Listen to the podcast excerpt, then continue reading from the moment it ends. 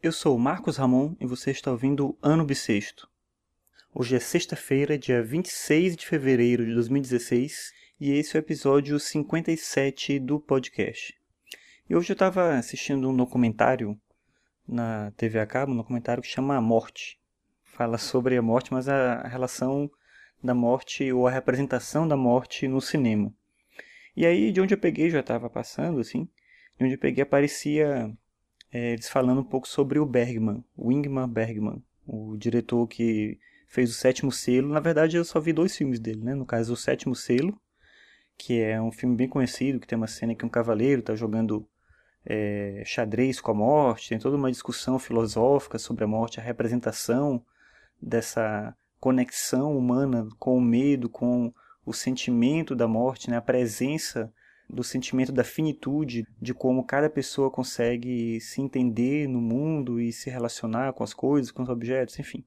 Tem uma discussão toda desse tipo e eu assisti também a Flauta Mágica, Flauta Mágica, no caso, a ópera do Mozart, é, filmada pelo Bergman.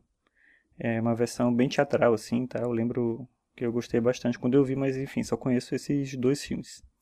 E aí no documentário aparece o diretor, um diretor mexicano, que chama Alejandro Iñárritu, eu acho que é assim que pronuncia.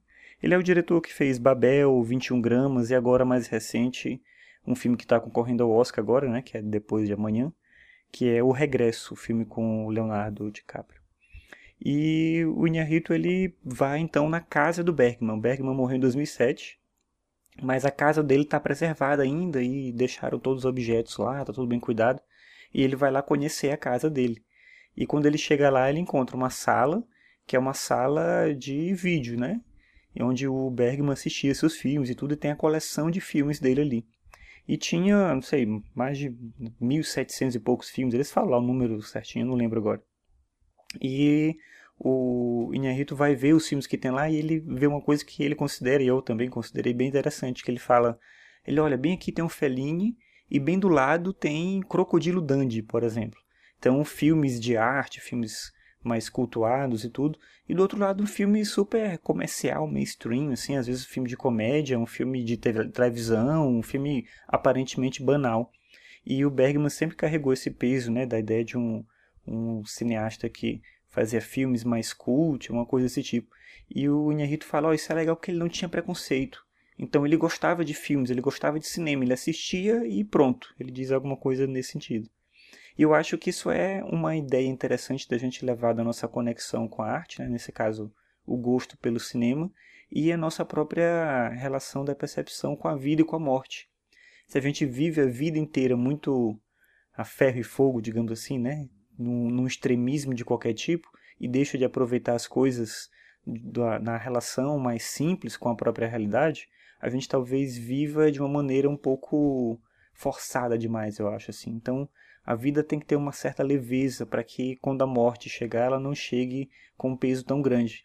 Um outro diretor que aparece nesse documentário é Woody Allen, e ele coloca uma frase dele que ele diz o seguinte, que a felicidade é impossível, a gente não pode ser feliz, porque a morte está sempre à espreita, ela está sempre perto da gente.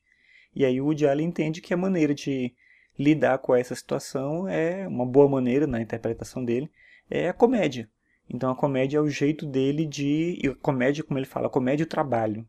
Então ele quer sempre trabalhar, sempre fazendo filmes. O Diário tem praticamente, sei lá, um filme por ano, uma coisa assim. E o trabalho e a comédia é a forma dele de deixar essa leveza da vida, empurrar ele um pouco mais tranquilamente para frente, sem que ele tenha que o tempo todo tá com esse peso da morte em cima dele. Então, o Bergman, que na cabeça de muita gente pode ser talvez fosse né, o cara sisudo, filosófico, pensativo, reflexivo, também assistia coisas como Crocodilo Dandy. E eu achei isso realmente bem simbólico, bem interessante, como uma lição para todo mundo, né? no sentido de que a gente deve talvez se preocupar um pouco menos, ter um pouco de essa sensação de que a vida ela precisa ser vivida de uma maneira simples. Tem certos momentos que a gente não precisa ter esse olhar de pesar, de dor, de sofrimento sobre as coisas. O mundo já tem sofrimento demais. A gente tem que saber deixar as coisas passarem num ritmo mais agradável também.